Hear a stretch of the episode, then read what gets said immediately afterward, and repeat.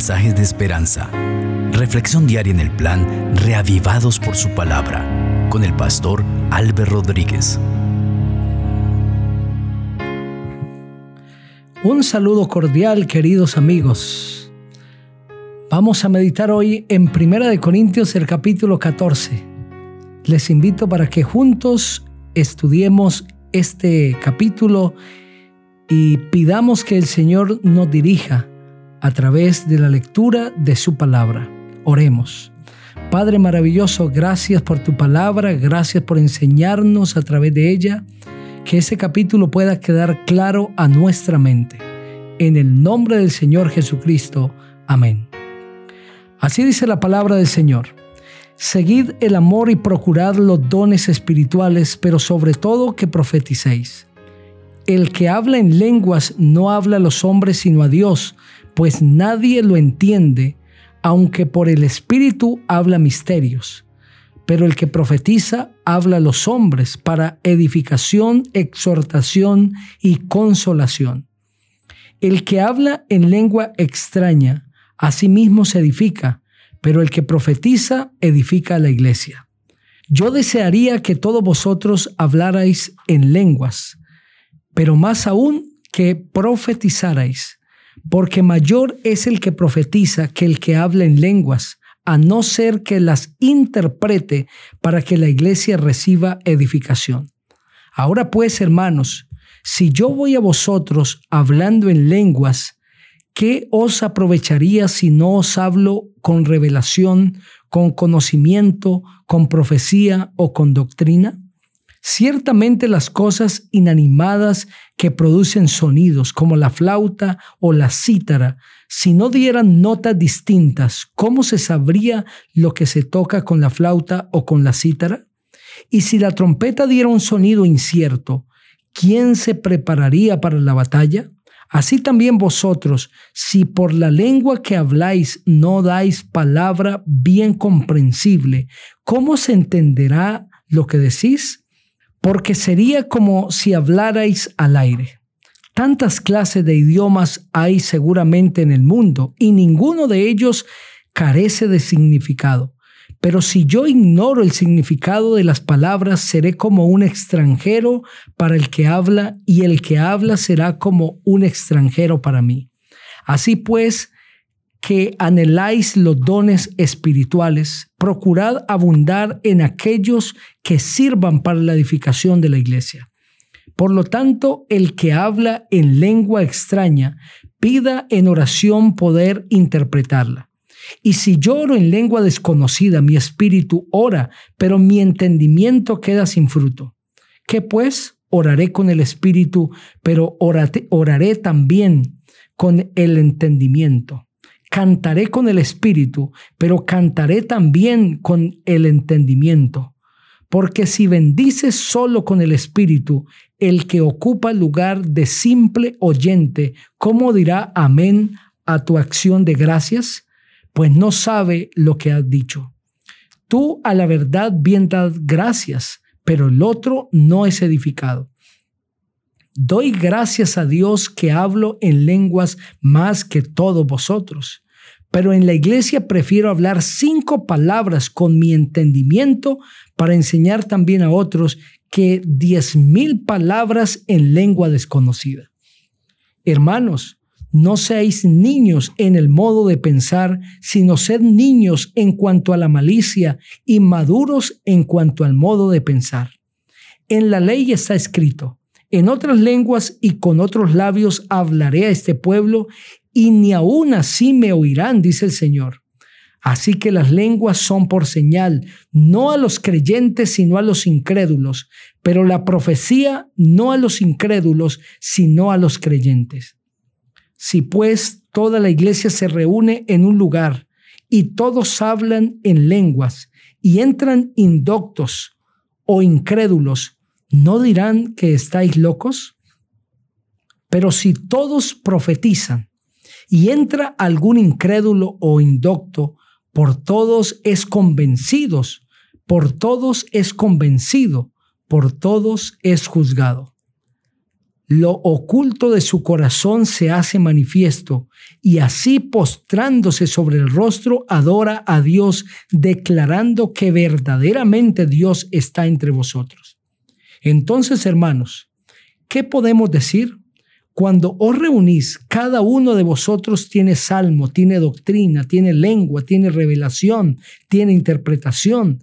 Hágase todo para edificación si alguno habla en lengua extraña, que sean dos o a lo más tres y por turno, y que uno interprete. Y si no hay intérprete, calle en la iglesia y hable para sí mismo y para Dios. Asimismo, los profetas hablen dos o tres, y los demás juzguen lo que ellos dicen. Y si algo le es revelado a otro que está sentado, calle el primero podéis profetizar todos, uno por uno, para que todos aprendan y todos sean exhortados. Los espíritus de los profetas están sujetos a los profetas, pues Dios no es Dios de confusión, sino de paz.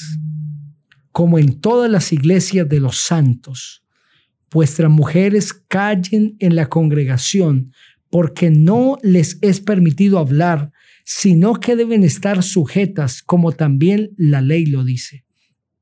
Y si quieren aprender algo, pregunten en casa a sus maridos, porque es indecoroso que una mujer hable en la congregación.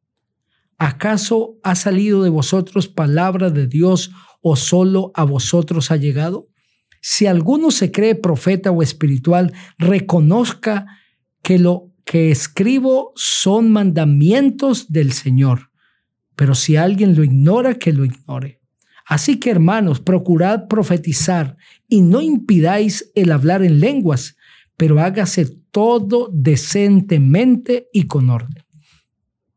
En ese capítulo, el apóstol Pablo presenta ante la iglesia el orden que se ha de mantener en la adoración a Dios y menciona enfáticamente dos dones, Primero, el don de profetizar. Y este don no solamente hace referencia aquí a predecir acontecimientos, sino el mismo don de predicar, porque profetizar implica hablar en nombre de Dios. Así que el apóstol está hablando de manera general para aquellos que hablan en nombre de Dios, que predican en la casa del Señor. Y segundo, está hablando del don de lenguas. Aquí el apóstol presenta claramente que el don de lenguas es el hablar lenguas e idiomas. Y cuando venga algún extranjero a hablar en lenguas, lo debe hacer, pero si hay intérprete. Porque de otra manera no tiene sentido el hablar en lenguas porque los demás no entenderán. Ese es el énfasis del capítulo. El mensaje tiene que ser claro a los oídos. Las personas lo deben entender. De otra manera no edifica. Y más bien, dice el apóstol, si entra un indocto, alguien que no tiene conocimiento, y encuentra que dentro de la iglesia del Señor hay tantos hablando unos idiomas raros que nadie entiende, creerá que están locos. Por eso el apóstol dice, si alguien habla en lenguas, debe hablarlo, pero debe otro interpretarlo. Y esto es, si algún extranjero viniese hablando un idioma diferente y dice que tiene un mensaje para la iglesia, pues es necesario que alguien interprete, que alguien traduzca ese mensaje. De otra manera, no edifica a la iglesia del Señor. El apóstol también le dice a la iglesia que es necesario que cada uno hable en turnos, es decir, que haya un programa que las intervenciones sean moderadas y sean organizadas, porque de otra manera habrá desorden. Y Dios es un Dios de paz, no de confusión. Y todo lo que el pueblo debe hacer, lo debe hacer decentemente y con orden. Dios nunca sanciona el desorden, la gritería, los saltos, los estallidos en llanto dentro de la iglesia, las caídas de las personas. Dios nunca sanciona eso. Eso denota desorden. Es otro poder diferente el que se manifiesta, pero no el poder de Dios. Es un engaño del enemigo. Dentro de la iglesia del Señor, todo se debe hacer decentemente y con orden. Este es el énfasis de este capítulo. Queridos amigos, el Señor quiere que nuestra vida sea así, decentemente y con orden, porque Él es un Dios de paz y no de confusión. Vive así para el Señor. Quiero invitarte para que juntos oremos. Padre maravilloso, gracias por ese mensaje. Síguenos enseñando a la luz de tu palabra. En Cristo Jesús. Amén. El Señor te bendiga